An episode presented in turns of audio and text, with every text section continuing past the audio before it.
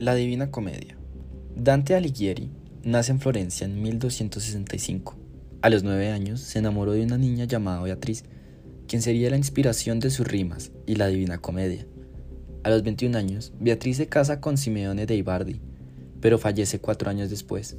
Es entonces cuando nace el régimen de la Divina Comedia, pues Dante personifica a Beatriz como la pureza. Cultivó también el Dolce Stil Novo, que era un movimiento poético perteneció a los güelfos, quienes luchaban contra los gibelinos. Por situaciones políticas, es desterrado de Florencia y fallece en Ravenna en 1321. 15 años se dedicó Dante Alighieri a redactar una obra a la cual denominaría comedia, puesto que en su tiempo le llamaban de esta forma a las obras con final feliz. Años después, Boccaccio le suma el adjetivo divina, puesto esta obra trataba temas no terrenales, con el pasar del tiempo, el reconocimiento de la Divina Comedia ha ido creciendo hasta llegar a ser la obra maestra de la literatura italiana. La obra está redactada en primera persona. Dante nos cuenta que está perdido en la selva oscura. Frente a él aparecen tres bestias feroces que le obstruyen el camino. No obstante, se muestra el poeta Virgilio, quien da a ser su guía. Deberán recorrer el infierno y el purgatorio hasta llegar al paraíso. Es así como visitan los reinos de ultratumba. El primer reino es el infierno. Tiene la manera de un embudo que llega hasta el centro de la tierra. Los poetas llegan primero al antiinfierno, donde se hallan los cobardes. Posteriormente llegan al flujo de agua Aqueronte, donde solicitan a Caronte que les lleve a la otra orilla, para de esta forma llegar al primer círculo o limbo, sitio donde se hallan los no bautizados. En el segundo círculo permanecen los lujuriosos. En el umbral está Minos, quien escucha las confesiones y apunta el círculo hacia donde irán los pecadores, enroscando su cola las veces que tendrá que descender el penitente. El siguiente círculo es el sitio de los golosos, quienes permanecen en una mezcla de lluvia negra y lodo. El guardián es Cerbero, un monstruoso perro de tres cabezas. El siguiente sitio es el círculo de los avarios y pródigos. Su guardián es Plutón, Aquí los pecadores empujan recíprocamente grandes pesos. El quinto círculo padecen los iracundos en la laguna Estigia, llena de lodo, en el que se embisten o se destrozan. Además se hallan los soberbios y envidiosos. En el siguiente círculo se hallan los herejes, quienes permanecen en sepulcros ardientes. El guardián del séptimo círculo es el Minotauro. Se divide en tres jirones, donde sufren los violentos contra el prójimo, contra sí mismos o suicidas, y los violentos contra Dios. El guardián del octavo círculo es Gerión, tiene la cara de hombre justo y honesto, pero el cuerpo humano de serpiente.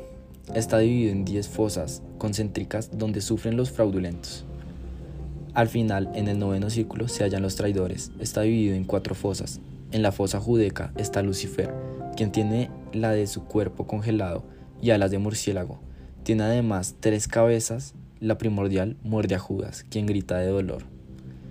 Una vez que Dante observa a Lucifer, no puede tolerar tan horroroso show. Virgilio aprovecha que Lucifer prolonga las alas para cruzar hacia el otro lado. Desde lejos distinguen una montaña que brota sobre el océano. Es el purgatorio, el cual está en las antípodas de Jerusalén. El guardián Catón les permite el paso hacia el antipurgatorio, que se divide en dos rellanos el de los negligentes que se arrepintieron a última hora y el de los que no lo hicieron. El purgatorio, propiamente comentado, está dividido en siete círculos o cornisas rocosas. Por ellas suben las almas y en cada círculo se purifican de un pecado. Los pecados más graves se expían en los círculos más bajos, comenzando con la soberbia. Se continúa en línea ascendente con la envidia, cuyos penitentes poseen los ojos cosidos con alambre. Le siguen la rabia, la pereza, la avaricia, la gula, cuyos pecadores permanecen extenuados de apetito y sed. Ya casi llegando, finalmente, surge el séptimo círculo, que es el de la lujuria. Ahí está Guido Ginichelli, famoso poeta toscano a quien Dante estima su maestro.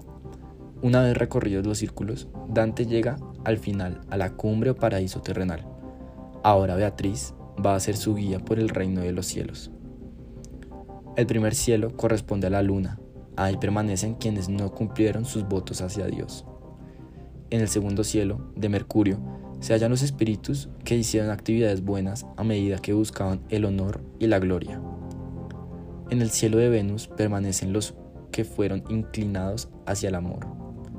El sol es el cuarto mundo. Beatriz brilla más una vez que sube. Es el cielo de los sabios. Aquí está Santo Tomás de Aquino. En el cielo de Marte se localizan los que han combatido por la fe. Le sigue Júpiter, con los que han administrado rectamente la justicia. Los espíritus conforman un águila celestial.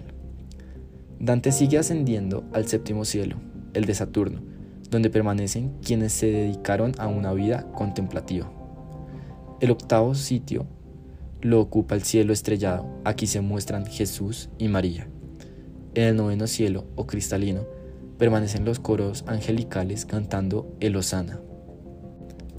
Al final, Dante se encuentra en el Empireo, sitio donde permanecen los espíritus afortunados sentados en grandes similares a los pétalos de una delicada rosa. Dichos rodean la gloria de Dios, cuya deslumbrante belleza le ha sido permitida contemplar a Dante, gracias al apoyo de San Bernardo. Debido a que Beatriz vuelve a usar su sitio alrededor de Dios, Dante consigue ver al final los tres círculos de la Santa Trinidad.